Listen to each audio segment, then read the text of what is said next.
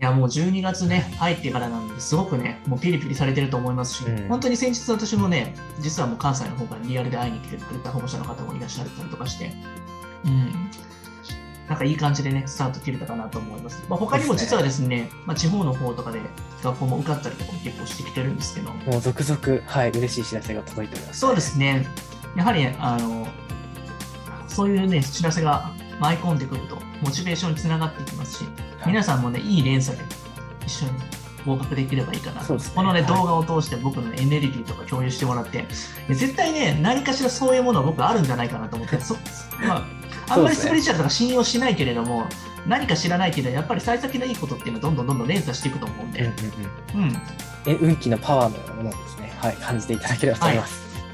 うん、うん。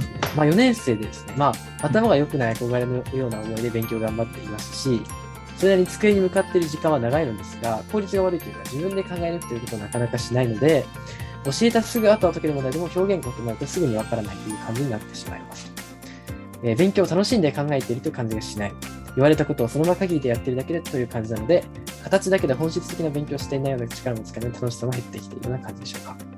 今までは学校の上勉強は上位をキープしていたのに、そちらの成績がぐんと落ちてしまっていて、どうサポートするべきか悩んでおります。え自分で考える力をつける習慣や勉強が好きになるイメージトレーニングなどでもし良いものがありましたら、アドバイスを頂戴できるとありがたいですというお悩みなんですけれども。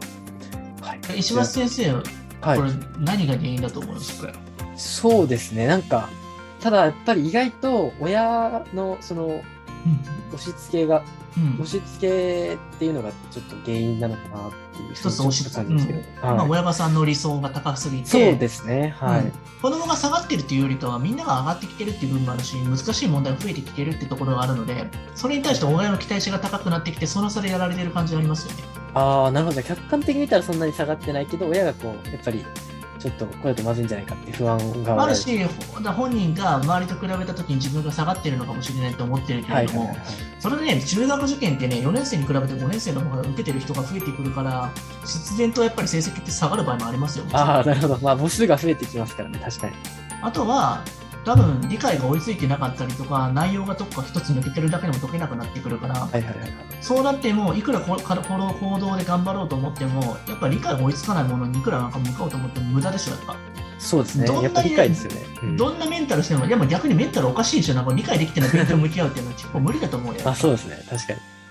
なので、楽しいかどうかっていうのは分かって、本当に自分で次挑めるかっていうぐらいのところの余裕がないといかないよ、やっぱ。ああ、やっぱりちょっと、カツカツで頑張ってるときは、本当になかなか楽しさっていうのが分かってこないってことですかね。まあ、だから第三者管理が必要なんじゃない？やっぱそういう人は。最初は。ね最初はそのは、どこを、突破口を切り抜けてからだったら、あとはやってもらああ、う自分のエンジンで確かにそうですね。やってきますけど。飛行機のね、上昇気流に乗るまでの抵抗っていうのは、やっぱり誰かの補助輪が必要なんじゃないかな。うんそこまで落ち込んでるんだったら。なるほど、なるほど。あと乗り出したら自分で、ね、上昇気流に乗って、あとは楽だと思うので、最初の時だけ抵抗きついじゃないですか。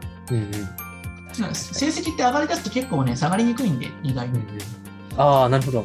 そうですね。一度気流に乗ってしまえばうん。そして今それを気流に乗ってるのが落ちた原因っていうのは、はいはいはい。絶対にメンタル的な部分と、今あのかどこかのレベル問題のところで一つ穴ができてずっとそこにできないんじゃないかっていう不安感が。不安感なるほど。意外とできてた子ができなくなったりするとなんかそういったところのねイレギュラーに対応できない子も結構多かったりするから、うんあそういうこと。なるほど。一個やっぱり不安な分野があると、そこが引っ張ってしまう。でも一回そこで落ちてもう一度持ち返した時は強いですようん、なるほど。挫折してからの上がり方ってあそうですよね。確かに。一度も失敗を経験したことがない人っていうよりかは、本当に挫折を経験した上で上がってくる人っていうのは強いですからね。